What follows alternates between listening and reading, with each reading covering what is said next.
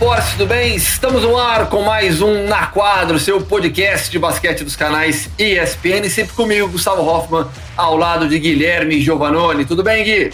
Tudo bem, Gu, tudo ótimo. Já finalmente jogos oficiais rolando e agora sim a gente vai trazer tudo para vocês do que está acontecendo, das principais notícias. É tudo não dá porque senão a gente precisaria de um podcast de quatro horas aqui, mas a gente tem meia hora para trazer as principais notícias. Finalizada a primeira semana da NBA, vamos a alguns dos destaques, algumas boas discussões já nesta primeira semana da NBA.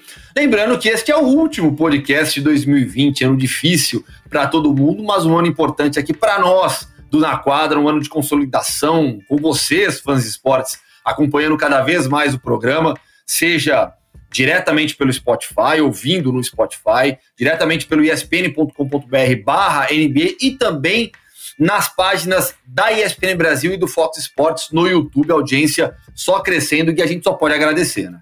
Exatamente, tá sensacional. A gente é, fica dando uma olhadinha né, no YouTube quando a gente consegue ter um pouquinho, uma resposta mais rápida, mas é realmente muito satisfatório ver que a, a gente entrou aí no gosto do, do, do basqueteiro, né? Que, que acompanha a NBA e o pessoal tem comentado bastante, principalmente nas páginas do YouTube, e, e é legal ter esse feedback. É bom para a gente, porque daí a gente consegue direcionar melhor o que o, os nossos ouvintes e telespectadores querem escutar.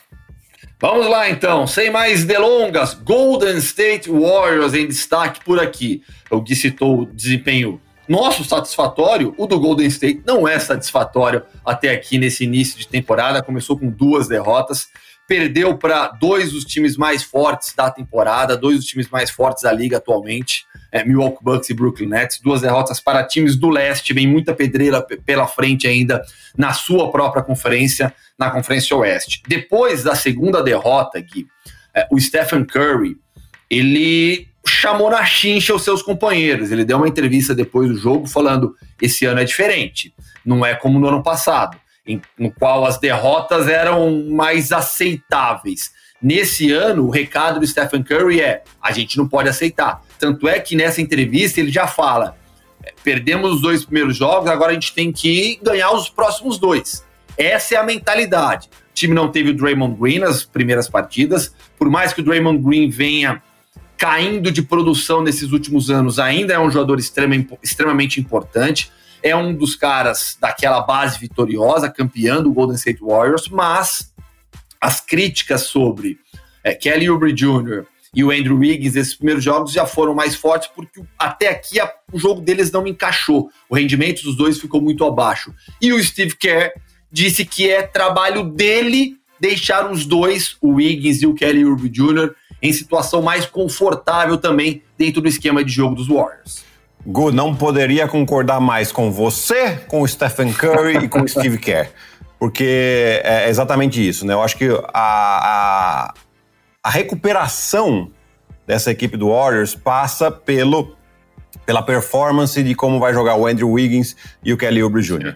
Eles vêm aí para dar esse suporte pro Steph Curry. O Draymond Green faz falta sim. Para mim ele é aquele pinguinho de cola que você coloca na pipa do outro lado para dar para deixar ela certinha, não deixar ela pensa, né? Então, por que, que é um pinguinho de cola? Porque você, quando você pensa num pingo de cola, fala não é nada demais, mas faz toda a diferença e é exatamente o que o Draymond Green faz nesse time. Ele coloca os caras para rodar defensivamente, ele consegue cobrir todo mundo, né? Então, faz falta assim.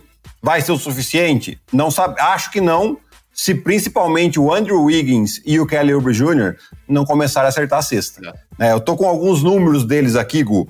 É, o, o, Andrew Wiggins arremessou 34 arremessos na sexta, acertou 10, um aproveitamento de 29% dos arremessos de quadra, ou seja, isso é de 2 e de 3. E dos três pontos, 2 de 10, 20%. O Kelly Oubre Jr. é ainda pior.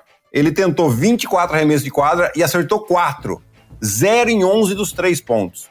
Quer dizer, ele é um jogador que vinha, veio do Phoenix Suns, a melhor temporada da carreira dele na temporada passada, com 18 pontos de média e 35% de aproveitamento dos três pontos, que não é ruim, tá?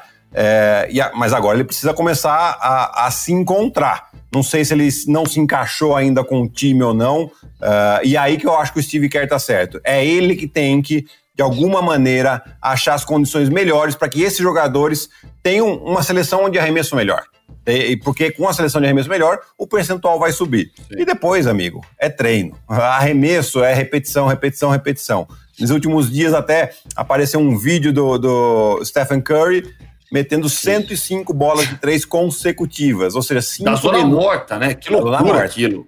É, é, uma loucura esse vídeo, né, Gu? E, e, é, e, é, isso. Não tem, não tem muito segredo. O, o Stephen Curry, que não começou também com um bom aproveitamento dos três pontos, apenas 20% para ele, Porém, a gente sabe que daqui a pouco ele pega dois jogos aí que ele mete 90% e a média dele volta ao normal.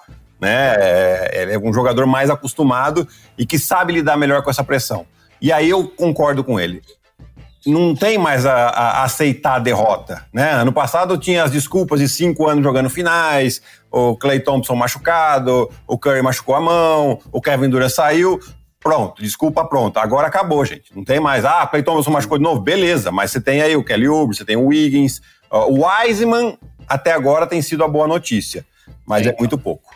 Pois é, porque assim, temporada passada foi uma temporada perdedora, rendeu um James Wiseman para essa temporada. O time tem já agora também esses dois jogadores extremamente talentosos, isso é indiscutível, Kelly Oubre Jr. e Andrew Wiggins. Ah, não, tem de novo o Clay Thompson, machucado, segunda temporada seguida fora por uma outra lesão agora. Mas é mudar a chavinha. E aí eu fico, e aí eu fico imaginando, Gui, a cobrança de um Draymond Green, é, de um Steve Kerr, de um Stephen Curry. A, impressão que eu tenho é que Steve Kerr e Stephen Curry são aqueles líderes mais tranquilos. O Draymond Green não. E aí eu fico imaginando o vestiário também desse time é, nessa relação com os mais jovens, com os novos integrantes do grupo. Não que seja ruim, mas fico imaginando a cobrança mesmo em cima deles. E aí, essa leitura é bem interessante, né, Gu? Que a gente vê realmente o que você falou. O, o Steve Kerr e o Stephen Curry são aqueles líderes mais positivos, né? Sim. Que você errou, pensa na próxima, pensa na próxima, continua, é. não, não, não, se deixa abalar. E o Draymond Green já é totalmente o contrário. Já, ó, o que, que tá acontecendo aí? Tipo, na, na, Itália a gente brincava, né? Que pendurava o cara no, no, no vestiário, né? No, na, no suporte ali, ó, como é que é, né? É, e é, é bom esse balanço, para falar a verdade, eu gosto. Eu gosto porque é verdade o, o bate e assopra, né? Good cop, bad cop, mas você vai tentando fazer, tirar o melhor dos jogadores e aí eles vão entendendo também como funciona cada companheiro novo. Porque tem jogador que funciona melhor com, com esporro e tem jogador que funciona melhor Olá. com afago. É isso. É assim. Então aí eles vão se achando melhor e aí, ah, aquele ali é o Draymond Green que vai pegar no pé, aquele ali é o Stephen Curry. Então, eu acho que tá ruim, tá, Porém, tem tempo ainda, como você falou, eles pegaram dois dos melhores times e que já estão muito bem nesse início de temporada. Vai precisar de um pouquinho de tempo. Antes de falarmos um pouco mais sobre o Wiseman, que, como você disse, é a boa notícia nesse início de temporada do Golden State Warriors.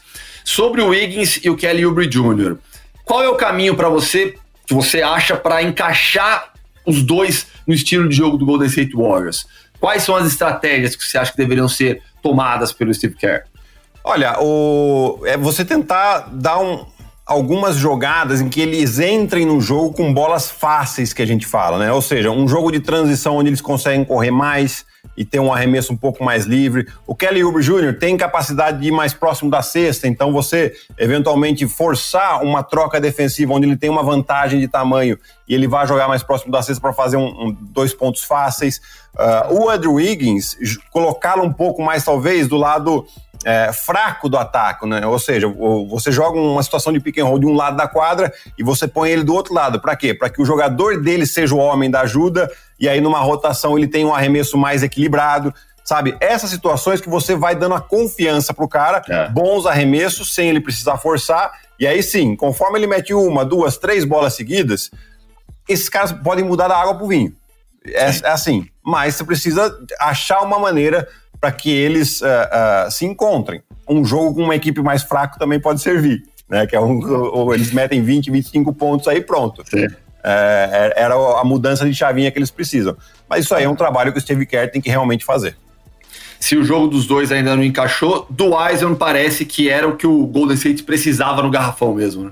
Exatamente, né? Ele já jogando muito bem, situação de pick and roll, principalmente com, é. com o Steph Curry né? Uma, o Steph Curry tem a capacidade de passar principalmente quando vem a dobra, eles têm a capacidade de passar a bola muito rápido, você não, não fica segurando muito com a bola na mão, e aí já cria uma situação de 4 contra 3 uh, ah, depois da ajuda, né, depois da dobra. E, e uma novidade do Wiseman, novidade sim, né? A gente não esperava isso dele, mas as bolas de três pontos, né? Tá com é. aproveitamento impressionante de 80%, não vai se manter nisso, é claro, né? Mas ele mostrou um, um, lado aí que muita gente não esperava. E eu gostei da agressividade dele, é um jogador bastante atlético também, né, Gu? Então, assim, é a, a boa notícia até agora, acho que a única até agora pro Golden State Warriors. Vamos lá, vamos mudar de conferência agora então. A gente já citou o Brooklyn Nets, que passou por cima do Golden State Warriors. Brooklyn venceu seus dois primeiros jogos por mais de 20 pontos de diferença sobre o Golden State Warriors e sobre o Boston Celtics também. Desde o Los Angeles Lakers, da temporada 2008-2009, isso não acontecia. Uma equipe abrindo 2 a 0 na temporada, vencendo esses dois jogos por mais de 20 pontos. Assim, acho que está muito evidente para todo mundo, Gui, que Kyrie Irving e Kevin Durant estão em pleníssima forma. Estão muito bem, estão extremamente saudáveis, motivados. É, a parte técnica dos dois em altíssimo nível já nessas primeiras partidas. A dúvida que fica é sobre o lado físico, se vai haver ou não alguma lesão. Isso é um imponderável do jogo, mas esses dois inteiros, como estão, fica difícil para todo mundo. Exatamente, Igor. Uh, eles, uh, lógico, tiveram dois jogos, os dois primeiros jogos com uh, um primeiro, o Kevin Durant jogando como viúva, né, lei do ex contra o Sim. Golden State Warriors, jogou demais. E o segundo, a, a situação era pro Kyrie Irving, é. a volta dele oficial a, a Boston, né, e realmente matou a pau com 37 pontos. Mas mais do que isso, o aproveitamento do, dos arremessos dele também é uma coisa, do mesmo jeito que o Wiseman não vai manter os 80% dos três pontos, nem Kevin Durant, nem Kyrie Irving vão manter os 60% de três pontos. Isso não é normal, isso é muito acima da média. Né? Mas é já mostrando realmente o que você falou, os caras estão motivados, saudáveis e queriam jogar juntos. Né? Isso, é. é. isso é um fator também que a gente às vezes leva pouco em consideração. Os caras estão, pelo menos até agora, com prazer de jogar junto. Então a bola está mexendo muito, por mais que eles estejam é, pontuando muito bem esses dois jogadores, a bola não fica tão parada na mão deles. E isso é muito bom para o ataque do Brooklyn Nets. O ataque do Brooklyn Nets em dois jogos, né? Muito pouco ainda para a gente ser uma amostra uh, fidedigna, mas uh, vale a gente citar: 124 pontos por jogo, o quinto melhor ataque, mas principalmente atrás. Sofreu só 97 pontos por jogo, é a melhor até agora, né? Com dois jogos só, com, uma, com essa amostra pequena mas já dá um sinal interessante, porque eles defendem muito bem também. Estava vendo o jogo deles, você vê que é bem fechadinho, bem inteligente, bastante trocas defensivas, o que, o que dificulta para o adversário criar algum tipo de vantagem, seja numa situação de pick and roll, seja numa situação de bloqueio indireto. Né? Então, uh, eles têm o Kevin Durant jogando na posição de ala pivô também, né? ou seja, abrindo bem a quadra. E, e, como defende o Kevin Durant, né? No duelo Sim. contra o, o, Jason Tatum, ele deu um suador no Jason Tatum. E o Jason Tatum jogou bem? Não jogou mal, não. Sim. É, e, um ótimo início de carreira para o Steve Nash, né? Técnico estreante o Steve Nash. Começar tão bem assim também ajuda bastante. É, em relação ao Steve Nash, e onde você acha que ele pode ter dificuldade nessa temporada? Porque ele chega para comandar uma equipe na sua primeira temporada como treinador, uma equipe que foi montada para lutar pelo título, mas é uma equipe nova, é um time novo, não é um time que já estava pronto. Aonde você acha que ele pode encontrar dificuldade? Ele pode encontrar dificuldade com os coadjuvantes, eu acho, né? Porque se a gente parar para pensar, o, o Spencer Dinwiddie, por exemplo, que vinha sempre do banco e agora está tá como fantasy. titular, né? Que é? tá no seu fantasy? Tá no meu fantasy. então você vai sofrer um pouquinho com ele, eu já te falo, sinto muito. Por quê? Porque ele, obviamente, ele não vai ter o mesmo número de arremessos Sim. que ele tinha nos últimos anos. Você colocou dois caras aí que vão arremessar mais de 20 bolas por jogo. É, e o Spencer Dinwiddie tinha muito a bola na mão. Outro ponto, ele vinha do banco e, e aí era, era o momento dele. Então, assim, é, ele vai ter que conversar com, com, com o Dinwiddie, ele vai falar, olha, nos últimos seis anos o Dinwiddie sempre aumentou seus números, sempre melhorou seus números. E esse ano, acha quase certeza que ele vai piorar os Sim. números. Mas ele tem que entender que ele tá, agora está num time que vai lutar para ser campeão. Né? Claro. Então, eu acho que essa é, é uma das chaves, assim como o Carlos Lavert, mudou a situação. Ele era titular e foi pro banco. Até o, o, Steve Nash, a gente já comentou aqui, mas o Steve Nash falou: eu quero que ele seja um tipo de Mano Ginóbili para mim. Olha até a pressão que ele coloca, né? Só isso. Mas é, também, tem que chegar e falar, cara, é o seguinte: você vai ter muita bola, porque você vai estar jogando provavelmente quando os principais jogadores estão no banco.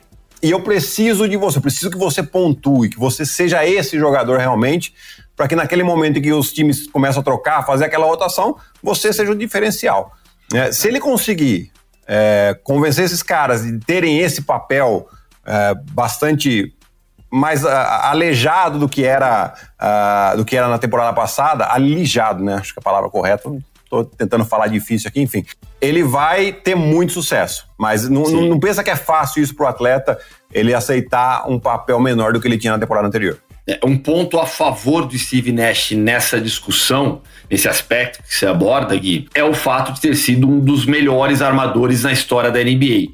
E aí você sabe melhor do que eu o respeito que existe dentro do vestiário para um cara como o Steve Nash. Sem não dúvida. é a mesma coisa de um técnico que não tem a carreira de jogador, que vem do college, que vem como assistente técnico, que não foi jogador ou que não foi brilhante.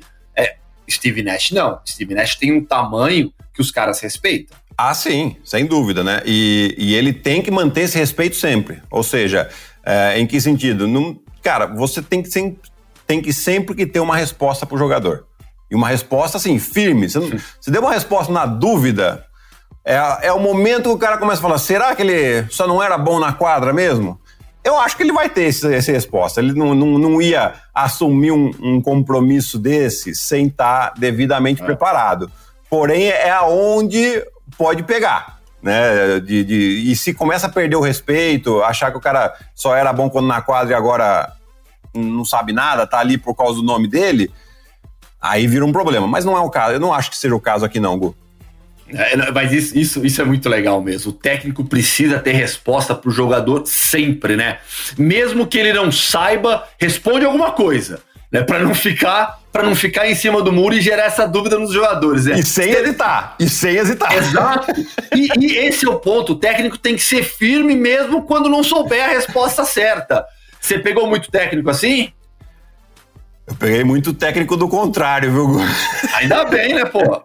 Não, do contrário que me, que me respondia na dúvida. E eu falava, ah, hum, aí ferrou, hein? Aí, né, aí você. Porque também, né, você tem que pensar no time, né? Porque se você começa a colocar é. muito técnico em xeque, você já perceber que o cara tá na dúvida, já é ruim. Agora, se todo mundo percebe, nossa senhora, aí, aí a coisa desanda, porque aí é o que eu te falei, aí perde o respeito, aí todo mundo já começa a pensar salvar o próprio, o próprio umbigo, né? E geralmente a temporada vai pro vinagre. Já que a gente está nesse tópico, vamos falar do Houston Rockets, porque ali tem uma relação também diferente. O Stephen Silas, primeira vez como treinador na NBA, carreira longeva como assistente técnico, filho do Paul Silas, tem uma história no basquete, mas começa sua trajetória como treinador agora. E vai para um vestiário bagunçado por conta dessa história do James Harden. É, início de temporada, estreia com derrota para o Portland Trail Blazers, mas uma derrota para encher o peito, pelo menos, e falar: olha, perdemos, mas perdemos sem seis jogadores e levamos o jogo para prorrogação. Partidaça do James Harden, partidaça do Christian Wood. Do outro lado, CJ McCollum jogou demais também. CJ McCollum e James Harden, os dois com 44 pontos. É, mas é um início de temporada de turbulência para o Houston Rockets, com muitos problemas fora da quadra jogadores com Covid, é, punição ao James Harden pelo, por violar as, as regras sanitárias da liga. É, a notícia permanece de que ele quer ser trocado. A gente até falou aqui no, podcast a semana passada, os nossos palpites. Qual jogador não termina a temporada no mesmo time? James Harden.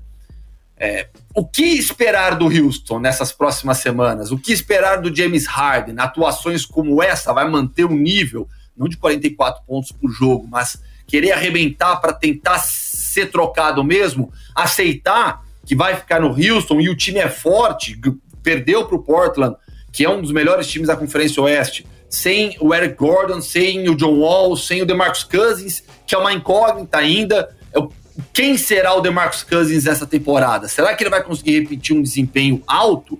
Se ele repetir um desempenho alto, olha isso, a gente está falando de John Wall, é, de Eric Gordon saindo do banco e pontuando sempre, James Harden talvez, gasguei até, James Harden talvez até cestinha da liga, o time não é ruim, pô. Não, o time é bom, e assim, você citou, vamos começar do começo, você citou o Stephen Silas, e eu acho que ele tá tendo uma postura Sim, ótima. Por quê? Porque ele não tá entrando na polêmica. Ele não vai entrar, não tá entrando na briga com o Harden. Ele tá, é, tá bom, verdade. o Harden tá me causando problema, tá ótimo. Eu vou cuidar dos outros aqui. Deixa, Sim. porque ele entendeu que o problema do Harden não é com ele. O problema do Harden é com o, o dono do time, que não, não manteve os caras que ele gostava, enfim. Então o que ele tá fazendo? Ele tá convencendo os outros a, a formar um time bacana, jogando, legal. E agora o Harden vem e faz um jogo como esse sem John Wall, sem DeMarcus Cousins, sem Eric Gordon, ganham num time, é, perdem para um time forte na prorrogação, né? Sim. E assim, aos poucos, você vê, no silêncio, ele, quem sabe ele não convença o James Harden e fala, talvez a chance maior dele de título seja aqui mesmo. Sim. Porque se, se, se você falou, o DeMarcus Cousins volta bem, né? E, e, assim, a gente não precisa ver ele fazendo 25 e 15. Não, não. É 15 e 10, 15 e 8.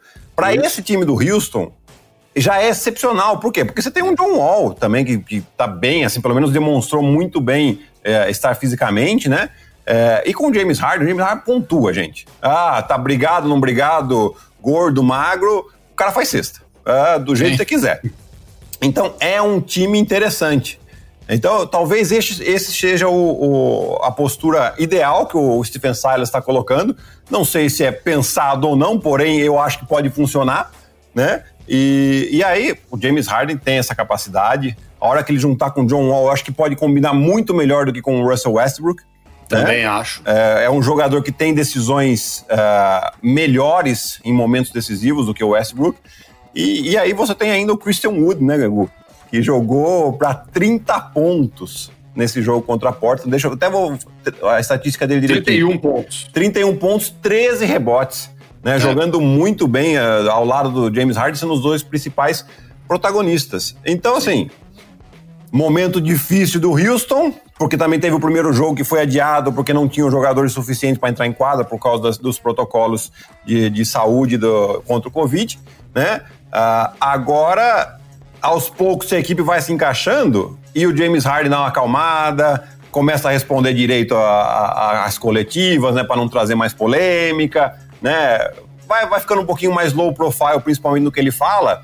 Eu acho que essa equipe do Houston tem é, peças muito interessantes que pode colocar o Houston numa situação boa. O Christian Wood ele foi dominante no garrafão, uma atuação espetacular dele. Já se espera bastante dele nessa temporada, o desempenho dele deve ser bom. Não vai ser um desempenho para 30 pontos por jogo, isso é evidente. Ele teve 30 pontos, 31 pontos também. A bola ficou muito na mão dele porque você não tinha todos esses jogadores ao seu redor. É natural que o volume de jogo dele diminua nas próximas partidas com todo com o elenco completo do Houston.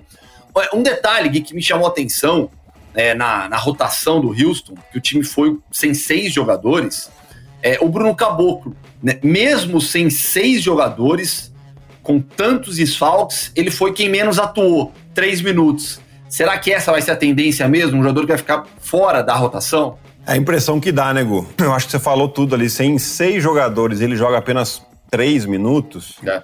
É, é uma mensagem clara, não só pra gente, eu acho que pra ele também, né? Infelizmente. É, ele estava tendo bastante espaço durante a pré-temporada, mas a gente sabe que no final das contas, na pré-temporada, os técnicos eles colocam realmente todo mundo para jogar, mais os Sim. que não vão ter, ter chance mesmo durante a temporada, para que é, ganhem ritmo e não, não corra nenhum risco os principais jogadores.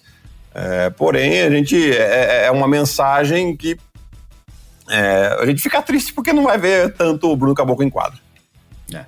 Vamos voltar para a Conferência Leste agora. A gente está migrando de uma conferência para outra, porque no leste o Trey Young começou arrebentando. Né, os holofotes em outras estrelas da NBA antes da temporada começar. Nós mesmos, nós mesmos aqui, é, eu apostei no Luca Doncic, sigo apostando como MVP, mas a primeira semana teve Trey Young como uma das grandes estrelas, se não a grande estrela da NBA nessa primeira semana, com 36 e 37 pontos uma, atuações de muita confiança, distribuindo bem o jogo e liderando essa equipe do Atlanta. É o que a gente falou, né, Gu, nas, nas semanas anteriores, né, do, do, do, time de suporte que a Atlanta tem agora, é. né, com Bogdanovic, com Galinari. O Rondo ainda não jogou, nem o Capelá, né, mas mesmo assim, aquele núcleo jovem bastante interessante, com o Cam Reddish, o John Collins também, é, eu acho que é o suporte que precisa do Trae Young. Ele ofensivamente é muito bom. Uh, no jogo desse sábado contra o Memphis, que a gente vai falar até aqui um pouco mais, porque teve o outro lado também, né? É, ele, os, os, minutos finais é bola embaixo do braço dele, fazendo jogadas espetaculares com cestas decisivas, né? Depois cavando falta, ou seja, jogadas de jogador experiente. Ele tem que lembrar que ele tem 22 é. anos, né? Um jogador Gui, muito jovem. Até traçando um paralelo com esse início, foi uma atuação para mim, atuações parecidas com a do James Harden nessa estreia. Jogador que pega a bola, coloca debaixo do braço e fala: o jogo é meu, eu ganho. Deixa comigo. E é o que o James Harden faz, ou metendo bola de fora ou batendo para dentro. É, de certa maneira, para mim, lembrou muito o jogo do James Harden. Ah, sim. E só com uma diferença, né? Dez anos de entre um e outro, é, então. né? mais ou menos. né? Numa posição que é muito difícil. É, que, que, é a posição que o jogador amadurece mais tarde, que é o armador. Porque o armador tem que saber de tudo que está acontecendo com o é. seu time e com o adversário né? E, e, ele já tem essa, essa noção, consegue colocar os companheiros em condição e, e meteu o rolinho, meteu finta que ia passar por trás das costas, deixou completamente livre. Assim, é, tá realmente um espetáculo que o, o, o Trae Young tá fazendo. É, vale muito a pena. E eu acho que Gu, a gente tem que citar aqui também o adversário dele desse jogo, do, do Memphis, né? Que foi o, o Jamoran. Também começou de maneira espetacular. Na estreia meteu 44 pontos, apesar da derrota. E nesse jogo contra o Atlanta também com derrota, mas 28 pontos para ele, 7 assistências. Uh, bolas de três, tá, começou a meter um pouco mais, né? Ainda não com um grande aproveitamento, porém, é, outro jogador jovem que, do mesmo estilo, coloca a bola embaixo do braço. Acabou não saindo com a vitória. Mas uh, ele já tinha, né, sendo o Rook of the Year também, mostrado todo o seu potencial e eu acho que ele vai continuar nessa evolução dele aí, Igor. É, não, o, o Jamoran jogou demais mesmo. E sobre a classe do Trae Young, eu tava até dando uma olhada de novo, né? Você pega, né? Trae Young, Luca Doncic, DeAndre Ayton, que vai ficando abaixo, né? E, e, e, me parece que ficará abaixo desses dois na história da NBA. Tem muita coisa para acontecer, mas por tudo que a gente já viu, claramente, DeAndre Ayton não era o melhor jogador daquela classe, né? É, ele acabou sendo escolhido também, eu acho, né? Por ele ser do Arizona, ter jogado na Universidade do Arizona, aí tem essa pressão regional um pouco, né? É, mas é claramente, ainda mais do jeito que a NBA está jogando nos últimos anos, é. você escolher um pivô como primeiro do draft tem que ser muito diferenciado entre os outros. Né? Tem que ser, tecnicamente, assim, é, um buraco mas eu, que não era o caso, né? Mas tudo bem. É, eu acho que ele vai ter uma boa carreira, um jogador grande, jogando com o Chris Paul pode evoluir muito mais, vai sobrar muita bola na mão dele, mas não dá, não tem como. Estamos falando de, é. de dois possíveis candidatos a estar tá ali na disputa de MVP já nessa temporada. É. para dominar a liga pelos próximos anos. Na semana que vem a gente fala mais sobre o Dallas Mavericks também, que não começou bem, mas vamos, vamos esperar os próximos jogos para ver se piora ou melhora. Para ver se piora ou se recupera. Gui, uma notícia triste para a gente fechar, infelizmente, aqui também o nosso podcast. A NBA perdeu um dos grandes da sua história, Casey Jones, nesses últimos dias.